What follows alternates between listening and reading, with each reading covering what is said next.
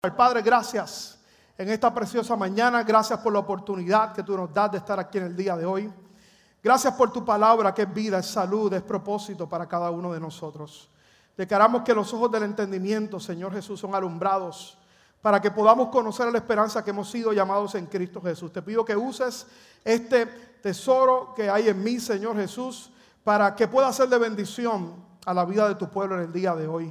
Gracias porque cada vida es buen terreno para recibir tu palabra y para escuchar tu voz y para dar fruto al 30, al 60 y al 100 por uno conforme a la ley de retribución. En el nombre de Jesús. Y el pueblo de Dios dice, amén, amén y amén. Bueno, estamos en la tercera semana de inexplicable. Estamos hablando particularmente acerca de los milagros de Jesús. ¿Cuántos les ha bendecido la palabra estas pasadas dos semanas, verdad?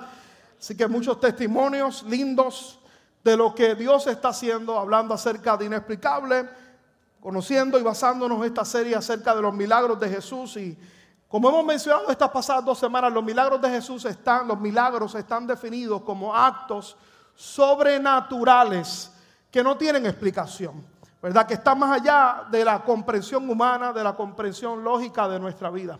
Si vemos el ministerio de Jesús y vemos los evangelios, Mateo, Marcos, Lucas, el libro de Juan, eh, vemos, inclusive el libro de Hechos es bastante sustantivo, en este caso la iglesia, ¿verdad? Como continuación del ministerio de Jesús. Y eso es lo maravilloso de poder comprender la escritura, porque sabemos que Cristo hizo milagros hace dos mil años atrás y que vino aquí a la tierra y anduvo haciendo bien a la humanidad, sanando enfermos, sanando quebrantados de corazón, liberando oprimidos. Y en el libro de los Hechos vemos la continuación de ese ministerio de Jesús a través de la iglesia.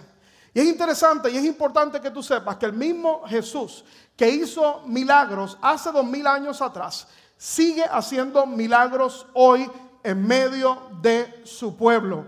Él sigue haciendo milagros. Gracias por su entusiasmo en esta mañana. Jesús sigue haciendo milagros, sigue moviéndose, sigue restaurando, sigue sanando, sigue liberando a gente que está oprimida. Lo vemos palpable en la vida de hombres y mujeres que han sido transformados por Dios. Dicho sea de paso, quiero pues pasarles eh, este testimonio de un miembro de nuestra iglesia que pudo experimentar un milagro de sanidad en su cuerpo, así que quisiera que lo puedan ver en esta hora. Soy Alberto Zapata, un hijo de Dios, boricua, puertorriqueño, de esta isla del encanto hermosa. Pero a la edad de 24 años tuve la experiencia de una enfermedad conocida como leucemia, cáncer en la sangre, donde tuve la experiencia más impactante de lo que es una sanidad, donde me habían diagnosticado los médicos que eran muy agresivos, me daban apenas de seis meses a un año de vida, donde mi sistema el vientre, todo mi sistema estaba hinchado, donde tuve cuatro meses hospitalizado, todo el tiempo con fiebre de 44, 43, pero hubo un día donde las cosas empezaron a cambiar, donde pasó lo más extraordinario y lo más inexplicable, y fue ver una parejita que llegó a la puerta de mi habitación y me preguntaron y me pidieron si podían orar por mí. Siempre yo he dicho que estas dos personitas fueron dos ángeles, porque su color de piel, su pelo eh, satinado, rubio, muy hermoso. Pero yo estaba muy enfermo. Yo estaba que todo mi órgano estaba inflamado. Pero él simplemente puso su mano sobre mi vientre a esta distancia y solo dijo, Señor, sana a este tu hijo. Inmediatamente se van, viene la enfermera que ya había tomado la, temperatura al mediodía, con otra con la que le iba a entregar el turno, y ella ve que al mediodía tenía 44 de, de, temperatura, pero a las 2 y media, 3 de la tarde, fue aproximadamente esa hora, ella ve que mi temperatura estaba en 38 38 ya es normal. Inmediatamente ella reacciona, ella le sorprendió y arrancó inmediatamente para el counter donde estaban dos de los médicos que me, que me atendían en ese momento. Ellos fueron a la habitación y preguntaron, Zapata, ¿qué pasó aquí? Y yo dije, bueno, aquí llegaron dos personitas que para mí siempre han sido ángeles, oraron por mí y empecé a sentir sanidad. La sanidad que empecé a sentir fue como un calentón que me estaba entrando por los pies y corriendo por todo mi cuerpo, en una forma como dándome una segunda oportunidad. Por eso yo digo que fue, además que fue un momento de sanidad, fue algo inexplicable, porque normalmente... Gloria a Dios. Fuerte el aplauso al Señor ahí. A los 24 años, leucemia, sin posibilidades de vida. Y hoy lo tenemos aquí, Zapata. ¿Dónde estás por ahí? Fuerte el aplauso al Señor por la vida de Zapata. A los 24 años, y hoy tiene como 90 años, así que mire qué bien se ve. Joven, guapo y abusado. Y Zapata es Zapata. El alcalde. El Dios que hace milagros en el pasado sigue haciendo milagros en el día de hoy. ¿Cuánto le da un aplauso al Señor? Vaya conmigo al libro de Juan capítulo 11. Juan capítulo 11, hoy vamos a ver el milagro de Lázaro. Juan capítulo 11, otro de mis milagros favoritos. Juan capítulo 11 es una historia bastante extensa de 43 versículos, no los vamos a ver todos. Voy a resaltar algunos para comunicar la verdad que está en mi corazón para compartirles en esta mañana. Juan capítulo 11, el verso 1 dice, un hombre llamado Lázaro estaba enfermo y vivía en Betania con sus hermanas María y Marta. María era la misma mujer que tiempo después derramó el perfume costoso sobre los pies del Señor y lo secó con su cabello. Su hermano Lázaro estaba enfermo. Así que las dos hermanas le enviaron un mensaje a Jesús. Le enviaron un mensaje a Jesús que decía, Señor, tu querido amigo está muy enfermo. Lázaro era qué? Era amigo de Jesús. Está muy enfermo. Cuando Jesús oyó la noticia, dijo, la enfermedad de Lázaro no acabará en muerte. Al contrario, sucedió para la gloria de Dios, a fin de que el Hijo de Dios reciba gloria como resultado. Aunque Jesús amaba a Marta, a María y a Lázaro, se quedó donde estaba. ¿Cuánto, se quedó, ¿Cuánto tiempo se quedó? Dos días más. Se entera que Lázaro está enfermo y Jesús se queda dos días más. Pasado ese tiempo de los dos días, le dijo a sus discípulos, volvamos a Judea. Luego de esta declaración, ¿Alguien sabe lo que pasó con Lázaro? Lázaro muere. Lázaro muere. Y es interesante porque la que fue a hablar con Jesús, sus hermanas Marta y María, le comienzan a reclamar a Jesús. Le comienzan a reclamar la muerte de Lázaro. Por eso es que vemos en el verso 21, Juan capítulo 11, verso 21, dice, Marta le dijo a Jesús, Señor, si tan solo hubieras estado aquí, mi hermano no habría muerto. Pero aún ahora yo sé que Dios te dará todo lo que le pidas. Verso 23 dice, Jesús le dijo, tu hermano resucitará. Luego Marta regresó a donde estaba María y los que se lamentaban la llamó aparte y le dijo, el maestro está aquí, quiere verte. Entonces María salió enseguida a su cuarto, a su encuentro. Jesús todavía estaba fuera de la aldea, en el lugar donde se había encontrado con Marta. Cuando la gente que estaba en la casa consolando a María la vio salir, la siguieron. Paréntesis, nota aparte, en el tiempo del contexto de Israel, cuando había muerte, cuando había un fallecimiento, había un grupo, había una comitiva que se llamaban los llorones.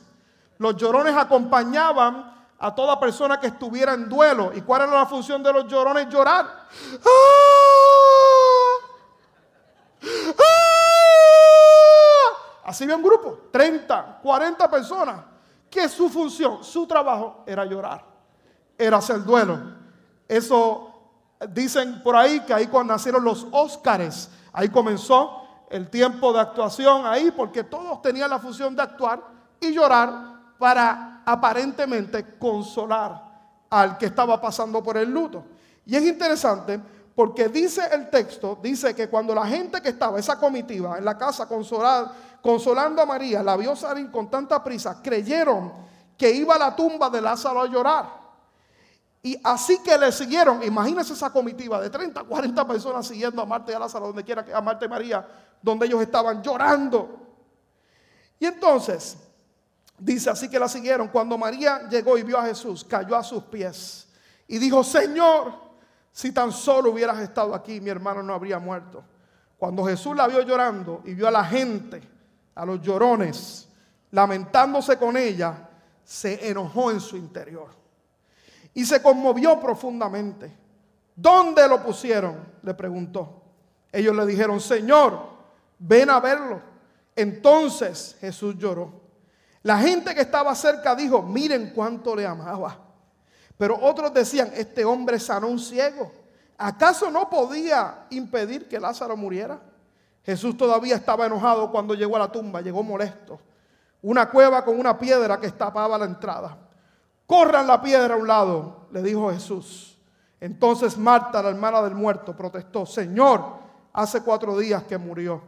Debe haber un olor espantoso. Jesús respondió, no te dije que si crees verás la gloria de Dios. Así que corrieron la piedra a un lado. Entonces Jesús miró al cielo y dijo, Padre, gracias por haberme oído. Tú siempre me oyes pero lo dije en voz alta por el bien de toda la gente que está aquí, para que crean que tú me enviaste. Entonces Jesús gritó, Lázaro, sal de ahí. Debo decir, Lázaro, sal de ahí, porque está en exclamación. Por lo tanto, Jesús levantó su voz muy fuerte y el muerto salió de la tumba con las manos y los pies envueltos con vendas de entierro y la cabeza enrollada en un lienzo.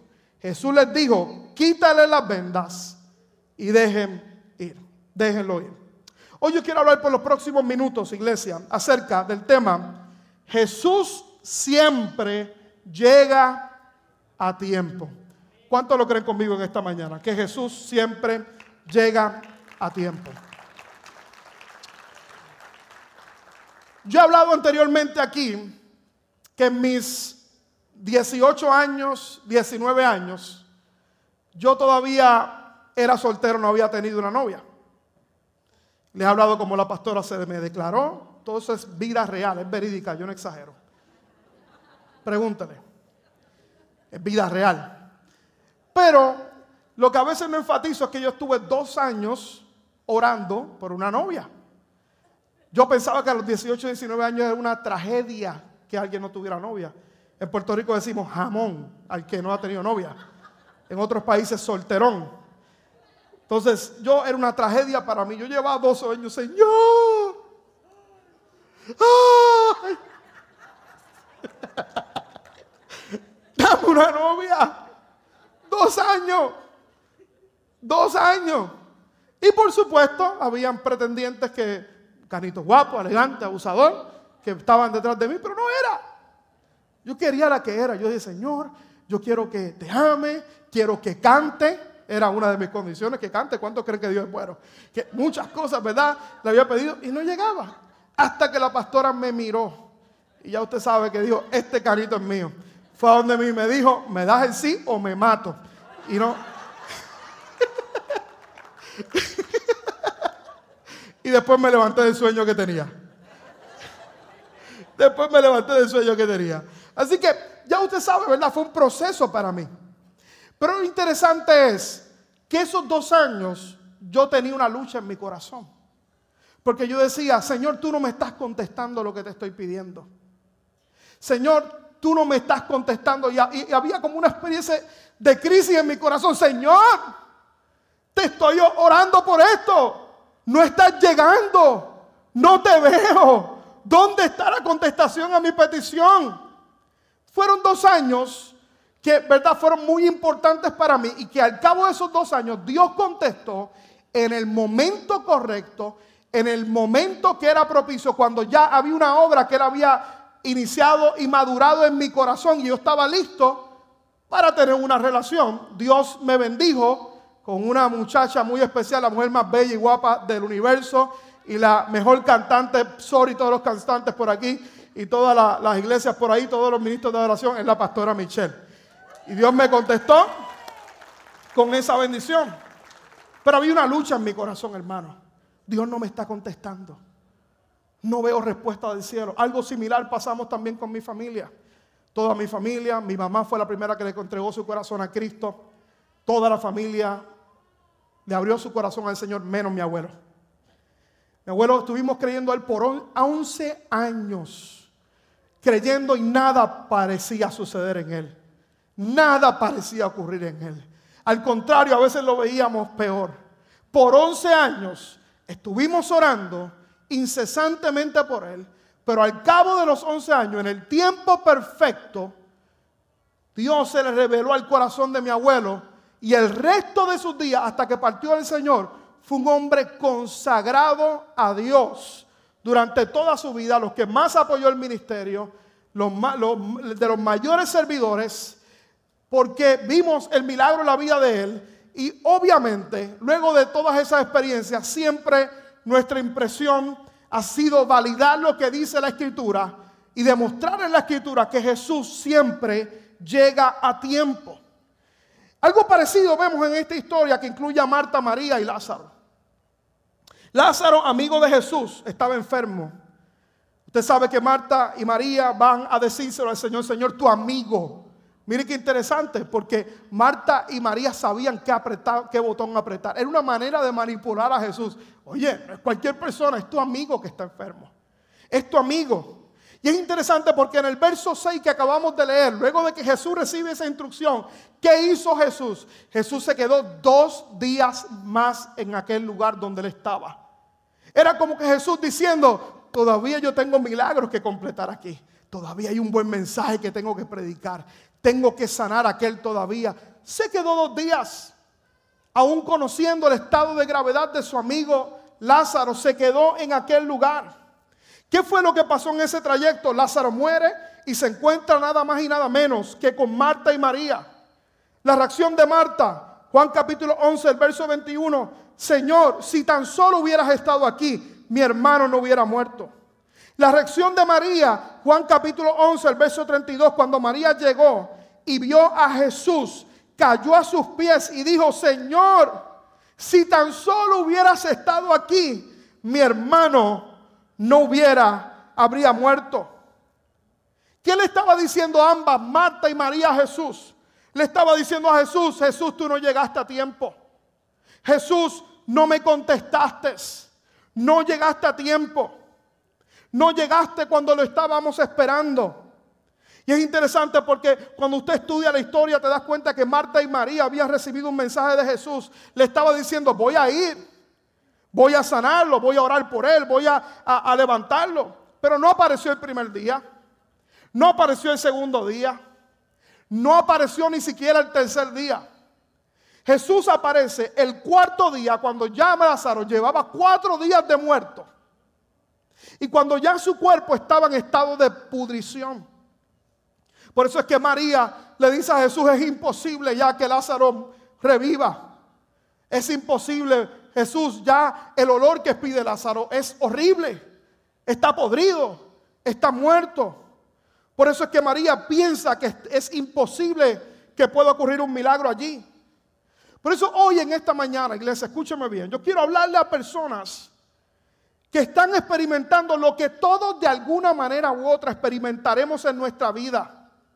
Porque todos de alguna manera, todos de alguna manera, pasaremos por momentos donde pensamos que Dios está tarde. Donde pensamos que Dios no me está oyendo. Donde pensamos que no hay contestación a mis peticiones. Que no me gusta, que no me escucha. Y pensamos inclusive como Marta y María, hay cosas en mi vida que apestan ya, que están en estado de pudrición. Y la tentación y el pensamiento que nos pone el enemigo consistentemente es que Jesús, es que Dios no está llegando a tiempo en tu vida. Y a veces en nosotros estamos en momentos de espera donde oramos, donde vamos a su palabra, donde le creemos a Dios, nos congregamos, pero nada parece suceder. Parece que Jesús no está contestando. Parece que se está tardando. Parece que nada va a ocurrir que no hay reacción en los cielos. Oramos, creemos, diezmamos, ofrendamos, le creemos a Dios, hacemos tantas cosas, pero nada parece ocurrir. No se concreta la respuesta de las cosas que estamos creyendo. Para ellos es mi mensaje y para ustedes en el día de hoy. He venido a decirte en esta mañana que Jesús siempre llega a tiempo. Escúchalo bien, no ocasionalmente, no usualmente. Jesús siempre llega a tiempo, llega en el momento correcto. Jesús llega en el tiempo perfecto porque el tiempo de Dios es perfecto para usted y para mí. El tiempo de Dios es perfecto. Y lo que implica eso es que no es a nuestro tiempo. Porque en muchas ocasiones, a veces usted y yo, si somos honestos, hermanos, nos desesperamos en el camino. Y estamos como los llorones. ¡Ay, Señor! Nada parece ocurrir. Nada parece venir para mi vida. Porque una de las cosas que usted y yo tenemos que entender que no es nuestro tiempo, que es en el tiempo de Dios. Es en el tiempo perfecto de Dios. Algo que quiero decirte en esta mañana, iglesia, es que Jesús tiene el panorama completo de nuestras vidas. Él lo ve todo. Él ve nuestro principio, Él ve nuestro final, Él ve factores que usted y yo no podemos ver bajo nuestra vista natural. Por eso es que el libro de Isaías dice que como los cielos son más altos que la tierra, sus caminos son más altos que nuestros caminos, sus pensamientos son más altos que nuestros pensamientos, porque Él ve cosas que no, usted y yo no podemos ver. De hecho, hay cosas por las que usted y yo estamos creyendo que simplemente Dios no las contesta porque sabe que nos va a hacer mal. Porque sabe que no va a ser de bendición para nuestra vida. O de alguna manera, como cuando yo estaba orando por la novia, que yo no estaba listo para recibirlo. Pero una de las cosas que usted y yo tenemos que tener claro en nuestra mente y en nuestro corazón es que siempre va a llegar el tiempo correcto. Y cuando llega el tiempo correcto, el milagro va a ser grande, va a traerle gloria y honra al nombre del Señor. Va a haber algo maravilloso que se habrá de manifestar sobre nuestra vida porque el tiempo de Dios es perfecto. ¿Cuál es el problema de la era que estamos viviendo en el día de hoy? Que no nos gusta esperar. Estamos en el tiempo fast food, microondas. En el tiempo que venimos a la iglesia y nadie nos gusta escuchar como un mensaje de cómo vamos a recibir la bendición en 5, 10, 15, 20 años, porque todo lo queremos ahora. Todo lo queremos ahora. Queremos algo mágico. Queremos que venga el pastor, algún ministro y que me ponga la mano encima y que, y que borre de la faz de la tierra lo que me ha costado 10 años, 15 años. A lo mejor de malas decisiones en mi vida. Y una de las cosas que yo siempre digo es que si te ha tomado tiempo llegar hasta el lugar donde estás, a lo mejor de errores, malas decisiones, quiero decirte en esta mañana que también te va a tomar tiempo. Hay tiempo, hay tiempo, hay un tiempo perfecto de Dios que usted y yo tenemos que mantenernos creyendo que cuando se manifiesten cosas, será el tiempo de bendición. Será el tiempo de bendición. Pero Marta y María, aquí estaban dudando de Jesús. Jesús, llegaste tarde. Si hubieras estado aquí, mi hermano no hubiera muerto. Pero no nos gusta esperar. Es interesante porque los grandes hombres de Dios vivieron tiempos, tuvieron tiempos prolongados de espera en los cuales Dios no parecía moverse en sus vidas. Todos los hombres. Si usted mira a David, David fungido a los 17, 17 años de edad. A los 30 años tomó el trono. A los 17 años Dios le hace la promesa a José y no es hasta los 30 años que llegó a ser segundo de Egipto. Jesucristo no hizo su primer milagro hasta los 30 años de edad cuando fue bautizado. Todos los hombres y mujeres de Dios, Abraham a los 90 y pico años esperando una promesa de tener hijos, de tener una promesa de parte de Dios y por momentos dudaba, por momentos era difícil, por momentos iba adelante. Yo decía, Señor, pero ¿qué está pasando? Parece que te estás tardando, no llegaste a tiempo. Los hombres y mujeres de Dios en la Biblia, todos tuvieron tiempos de espera. El rey David me gusta porque En los salmos podemos ver solamente por tomar unos. Salmo 69, el verso 3. Él le decía al Señor, Señor, cansado estoy de llamar. Mi garganta se ha enroquecido. ¿Por qué? Porque David también estaba ¡ah! gritando. Han desfallecido mis ojos esperando a mi Dios. Él esperando. Verso 27, lo vemos en un momento de fe más grande. Él dice, hubiera yo desmayado si no creyese que veré la bondad de Jehová en la tierra de los vivientes. Él decía, aguarda Jehová, esfuérzate y aliéntese tu corazón. Sí, espera Jehová. Él se estaba autoministrando en momentos que nada parecía ocurrir. Él estaba autoministrándose. Él se ministraba a sí mismo. En esos momentos, qué importante, pausa en el día de hoy, paréntesis, qué, qué importante que usted y yo no nos dejemos gobernar por nuestros pensamientos. Porque si la mente tú le permites que te hable, no te va a hablar nada positivo. Por eso usted y yo tenemos que levantarnos en fe y hablar las promesas de Dios, creerle a Dios con todo el corazón y autoministrarnos. El problema de muchos de nosotros que si somos honestos nos volvemos presas de nuestros mismos pensamientos. Y hay una guerra aquí en nuestro interior. Era la guerra que tenía Marta y María. Pero yo quiero decirte en esta mañana, para aquellos que les guste anotar, anote, un aparente retraso no significa una negación de parte de Dios. Un aparente retraso no significa una negación de parte de Dios. Hay cosas que a lo mejor tú dices, ah, se está tardando. Espera, confía en Dios. Mantén tu mirada en Él. Eso María y Marta tenían que saberlo y nosotros también.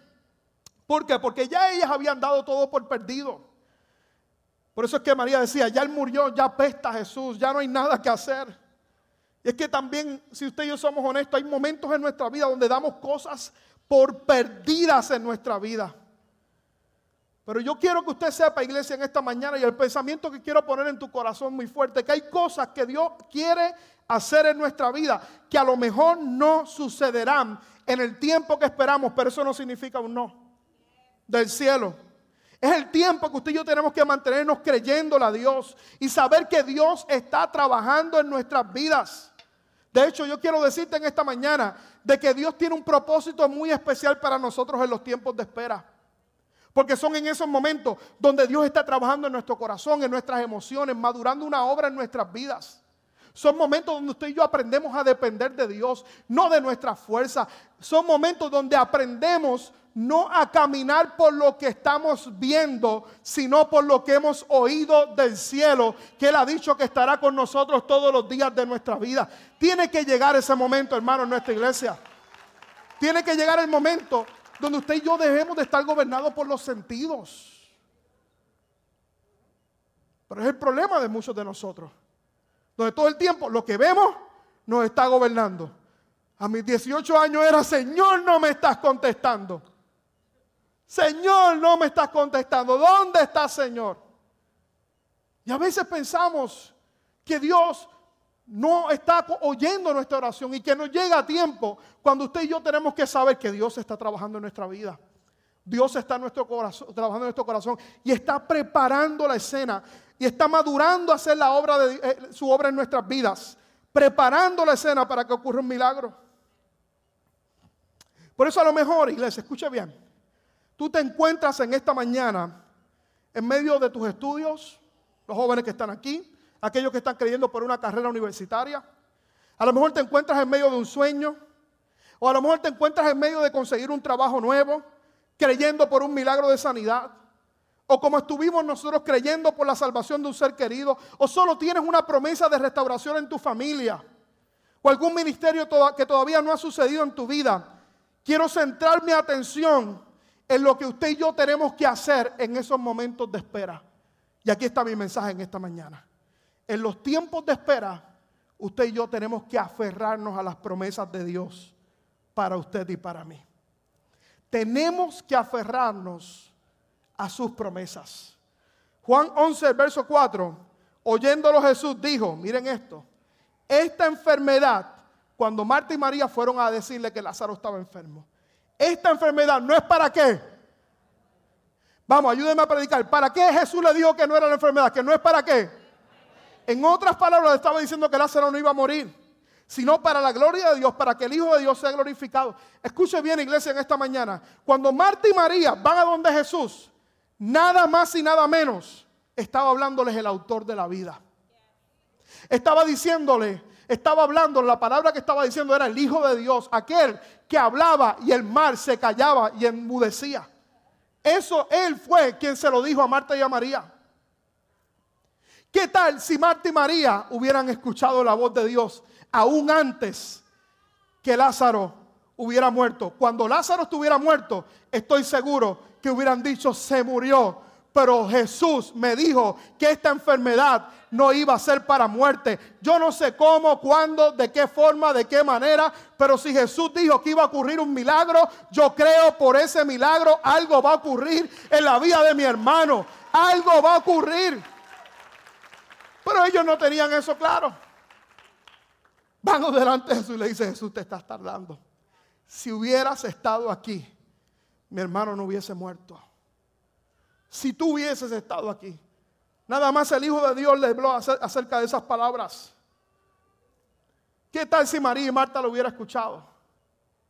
Ellos se debieron haber aferrado a su palabra, aferrado a las promesas de Dios. Por eso yo quiero decirte, hermano, en esta mañana, en los tiempos de espera, en los tiempos que nada parece suceder, son en esos momentos que usted y yo tenemos que aferrarnos a las promesas de Dios.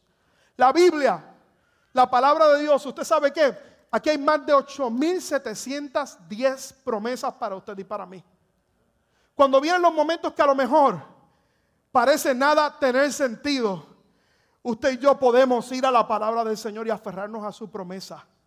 Podemos decirle, Señor, a lo mejor estoy enfrentando la enfermedad, pero tu palabra dice en Isaías 53 que tú fuiste herido por todas nuestras rebeliones, molido por nuestros pecados, que el castigo de nuestra paz fue sobre ti y por tu llaga fuimos nosotros curados. Yo no sé, Señor, de qué forma, de qué manera, pero tu palabra me dice que yo soy sano en ti, que yo estoy sano en ti. A lo mejor estás enfrentando momentos que tú sientes que tú no puedes más.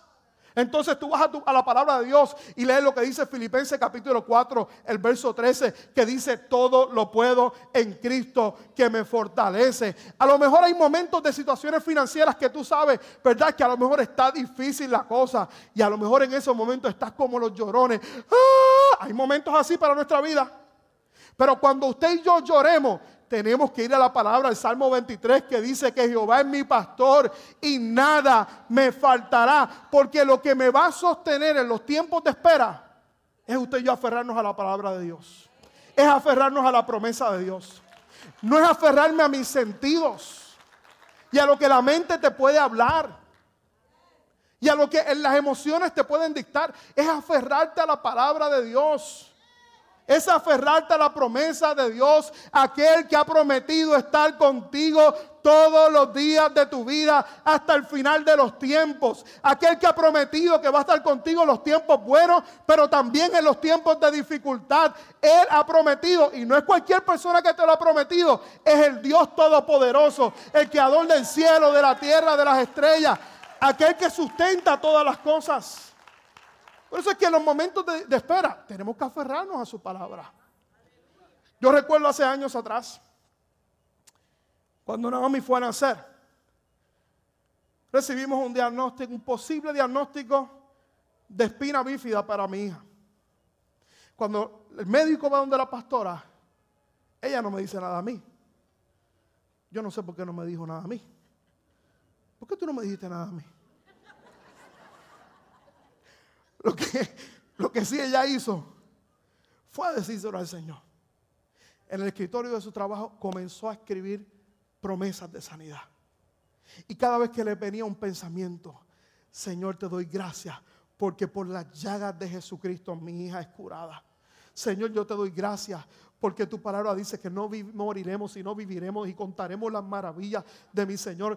Señor, yo te doy gracias porque tu, tu palabra dice que mis hijos serán enseñados por Jehová y tú multiplicarás tu fuerza sobre ellos. Tú bendecirás mis renuevos, mis hijos, mi entrada, mi salida. Y comenzó a hablar las promesas de Dios.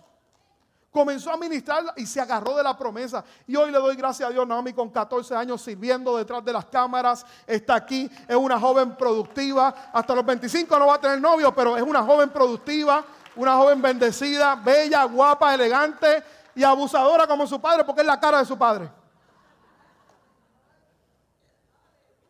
Pero ¿qué usted y yo vamos a hacer en los tiempos de espera? Tenemos que aferrarnos a la promesa de Dios. Él ha prometido estar con nosotros. Si tan solo Marta le hubiera dicho, María le hubiera dicho a Marta, oye María, yo sé que Lázaro murió, pero ¿te acuerdas que Él me dijo, que Él nos dijo que la enfermedad no era para muerte, que la enfermedad era para vida? Eh, eh, ten fe María, ten fe María, ten fe Marta, todo va a estar bien, el Señor va a venir, va a levantar a Lázaro. ¿Qué hubiera pasado si se hubiera aferrado a las promesas que Dios tiene que tenía para ellos? Pero es el llamado que usted y yo también tenemos que tener. En tiempos de espera, usted y yo tenemos que aferrarnos a las promesas de Dios. Tenemos que conocer la palabra de Dios y tenemos que saber lo que Dios ha dicho, escuche bien, para cada situación de nuestra vida. Y sabe qué, eso a veces nos va a costar. Nos va a costar que apaguemos el teléfono. Nos va a costar que nos alejemos de, de, las redes sociales y que estemos más en you version, escuchando la palabra de Dios, leyendo las escrituras, sacando la palabra de Dios y cada promesa haciéndola mía en particular, porque esa es tu garantía de seguridad en el momento de dificultad y en el tiempo de espera. Yo sé, porque lo he experimentado, que en los momentos de espera la carne te quiere gobernar. Y yo sé que en los momentos de espera las emociones van a aflorar. Pero es en ese punto que usted y yo tenemos una encrucijada. Y tenemos que tomar una decisión en nuestra vida. ¿Voy a gobernar, vivir gobernado por mis sentidos o por lo que Dios ha dicho? O por lo que Dios ha dicho en su palabra. Son en esos momentos que usted y yo tenemos que tener la seguridad de que Él siempre va a llegar a tiempo. Y si Él dijo que iba a llegar a tiempo, Él va a llegar. Él va a llegar a tiempo. Ricky, ayúdame en el piano. Joel, ayúdame en el piano, por favor, en esta mañana. Si Él ha dicho que va a llegar, Él va a llegar sobre mi vida. Y Él va a cumplir su propósito en cada uno de nosotros. Esta mañana me topé con esta cajita que está aquí, que yo no sé quién me la regaló. Alguien de la iglesia me la regaló. 150 promesas de Dios. Tarjetas. Y había olvidado por algunas semanas pero cuando la abrí, rápido comencé a ver promesas de Dios para mi vida. Y me hizo recordar en este punto del mensaje la importancia que la palabra de Dios tiene que estar en mi mente y en mi corazón y que pueda haber promesas en lo cuales yo pueda aferrarme. Le comparto algunas promesas. Mateo 11:25. Jesús dijo, venid a mí todos los que estén trabajados y cargados y yo los haré descansar. Gloria a Dios, esta palabra es mía en esta mañana. Jeremías 29, 11 dice, porque yo sé los pensamientos que tengo acerca de vosotros, dice el Señor. Pensamientos de paz y no de mal para darnos un futuro y qué más. ¿Qué nos va a dar Dios? Vamos, ayúdame a predicar. ¿Qué Dios nos quiere dar? Un futuro y esperanza. Mateo 28, 20. Y aquí yo estoy con vosotros todos los días de vuestra vida hasta el fin del tiempo. Juan capítulo 6, verso 47, de cierto, de cierto digo, que el que cree en mí tiene vida eterna. ¿Cuánto le dan gloria a Dios por la vida eterna que Dios nos da? Salmo 103, el verso 13. Como el Padre se compadece de los hijos, se compadece el Señor de aquellos que le temen. Deuteronomio 7:21, no desmayes delante de ellos, porque el Señor tu Dios está en medio de ti, Dios grande y temible. Salmo 90, el verso 1. Señor, tú nos has sido refugio de generación en generación. ¿Cuánto levanta sus manos al cielo ahí conmigo en esta mañana? Y le dan gracias al Señor. Díselo al Señor en esta mañana y el Señor, tú nos has sido refugio. Díselo, Señor, tú nos has sido refugio de generación en generación. Proverbios 20, 23 dice, la gloria de los jóvenes es su fuerza y la hermosura de los ancianos es su vejez. Hebreos 11, el verso 1, después la fe, la fe, la certeza de lo que se espera, la convicción de lo que no se ve.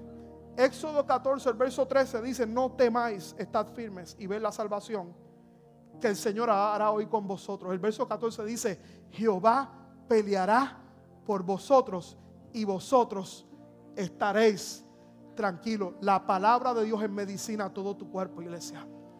Es la promesa de Dios para ti. Y es lo que usted y yo tenemos que aferrarnos en los tiempos que estamos esperando. Quiero cerrar hablándote de la magnitud del milagro de Lázaro. Qué interesante porque cuando Jesús va a orar por Lázaro y decir que le va a resucitar, María le dice, Jesús lleva cuatro días de muerto y apesta. Yo quiero decirte lo que ocurre en el cuerpo de una persona que está muerta al cuarto día. La descomposición de un muerto, escuche bien, empieza unos minutos más tarde, después de la muerte, empieza prácticamente inmediatamente, con un proceso llamado autolisis. En el punto, para ahorrarte un montón de cosas que a lo mejor pueden sonar muy fuertes en esta mañana, que Lázaro estaba, el cuerpo había entrado en un estado de pudrición. Los músculos de, de Lázaro se tensaron, estaban tensos totalmente. La sangre del cuerpo de un muerto al cuarto día ya ha dejado de estar en la parte superior del cuerpo y ha pasado a estar en los pies. La piel ya está despegándose de sus huesos. El cuerpo se empieza a encoger. Por eso es que al cuarto día mucha gente piensa que cuando los muertos ¿verdad? empiezan a descomponerse, las uñas le crecen. No es porque las uñas le crecen, es que el cuerpo comienza a encogerse. Las uñas obviamente se ven más, largas. Y comienza a despedir unos gases y una bacteria que se llama putrescina. Por eso es que el cuerpo huele tan mal. Y por eso es que María le dice a Jesús, Jesús tranquilo, llegaste tarde. Mi hermano está podrido, apesta y está descompuesto. Hubiera llegado antes. ¿Cuál fue la respuesta de Jesús? Le dijo, quita la piedra. Cuando le estaba dando esa instrucción, le estaba diciendo a María, yo controlo el tiempo. Y aún yo puedo hacer un milagro. Yo controlo el tiempo, yo aún puedo hacer un milagro. Aquí hay una enseñanza bien poderosa. Cuando Jesús le está diciendo a ellos, quita la piedra, qué interesante saber, y lo aplicamos en nuestro contexto, Jesús dice la palabra, Jesús da el comando, su palabra, Él habla sus promesas sobre nuestras vidas, Él habla sanidad donde hay enfermedad, hay resurrección donde hay muerte, Él da el comando, quita la piedra, pero nos toca a nosotros quitar la piedra. Nos toca quitar la piedra de la incredulidad, la piedra del temor, la, piedra de la apatía espiritual. Él da la instrucción, pero usted y yo tenemos que quitar la piedra y confiar en las promesas de Dios para nuestras vidas. Nos toca quitar la piedra a nosotros. Él da la instrucción. Nos toca a nosotros quitar la piedra.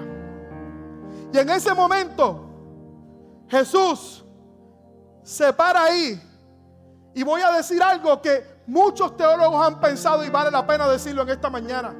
Se para ahí y dice, Lázaro, ven fuera. Muchos teólogos dicen que Jesús dijo Lázaro y lo llamó por su nombre, porque si hubiera simplemente dicho, ven fuera, todos los muertos que hubieran estado alrededor hubieran resucitado en ese tiempo. Por eso tuvo que llamarlo por su nombre. Le dijo, Lázaro, ven fuera. Y la magnitud del milagro es que lo que estaba podrido comenzó a tomar vida. La sangre que estaba en los pies comenzó a fluir por todo el cuerpo. La piel que estaba encogida volvió a crecer nuevamente. Los órganos que estaban en estado de composición comenzaron nuevamente a tocar a tomar vida porque Jesús siempre llega a tiempo y no importa el estado de satisfacción que pensamos que hay, usted y yo tenemos que ampararnos lo que dice el verso 40. Juan 11, 40. No te he dicho que si crees verás la gloria de Dios. No te he dicho que si crees verás la gloria de Dios. No te he dicho que si crees verás la gloria de Dios. Zapata, no te he dicho que si crees verás la gloria de Dios. Jairo, no te he dicho que si crees verás la gloria de Dios. Entonces, ¿cuál es nuestro trabajo? Quitar la piedra y creerle a Dios con todo nuestro corazón. Yo no sé cómo va a pasar, pero yo sé que Él siempre llega a tiempo y tiene el poder, tiene toda la autoridad para poder revivir muertos, para poder dar vida donde hay muerte. Mi trabajo es creer. Como dice el salmista Marcos Yaroide, mi trabajo es creer, abrazarme a la fe. Él va a saber cómo va a disponer los tiempos. Él le toca el cómo va a hacerlo. Mi trabajo es creerle a Dios. Dios está levantando una generación y mi intención en estos mensajes es que tú levantes tu fe, iglesia. ¿Qué Dios tú le sirves? ¿Qué Dios tú le estás creyendo? ¿Qué Dios? El Dios que no hay nada imposible para Él. A lo mejor para otras personas es imposible, pero para Dios todas las cosas son posibles. Cierro diciéndote en esta mañana una vez más esa palabra. No te he dicho que si crees verás la gloria de Dios. No te he dicho que si crees verás la gloria de Dios. No te he dicho que si crees verás la gloria de Dios. No te he dicho que si crees verás la gloria de Dios. No te he dicho que si crees verás la gloria de Dios. Mi trabajo es aferrarme a las promesas. Mi trabajo es creerle a Dios. Y no importa que parezca muerto, Él da vida a los muertos. Y Él tiene el poder. Y Él tiene toda la autoridad para resucitar aquellas cosas que nosotros pensamos que están perdidas, pero llega el tiempo perfecto. Y cuando ocurre el tiempo perfecto, algo grande va a suceder. ¿Cuánto lo creen, iglesia, en esta mañana? Esperamos que esta palabra haya sido de bendición para tu vida.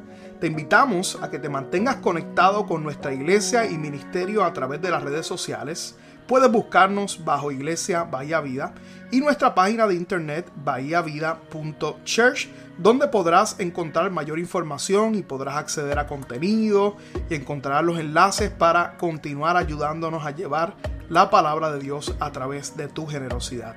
Finalmente, gracias por tus oraciones y te invitamos a que te mantengas conectado a la palabra de Dios a través de nuestra iglesia Bahía Vida. Bendiciones.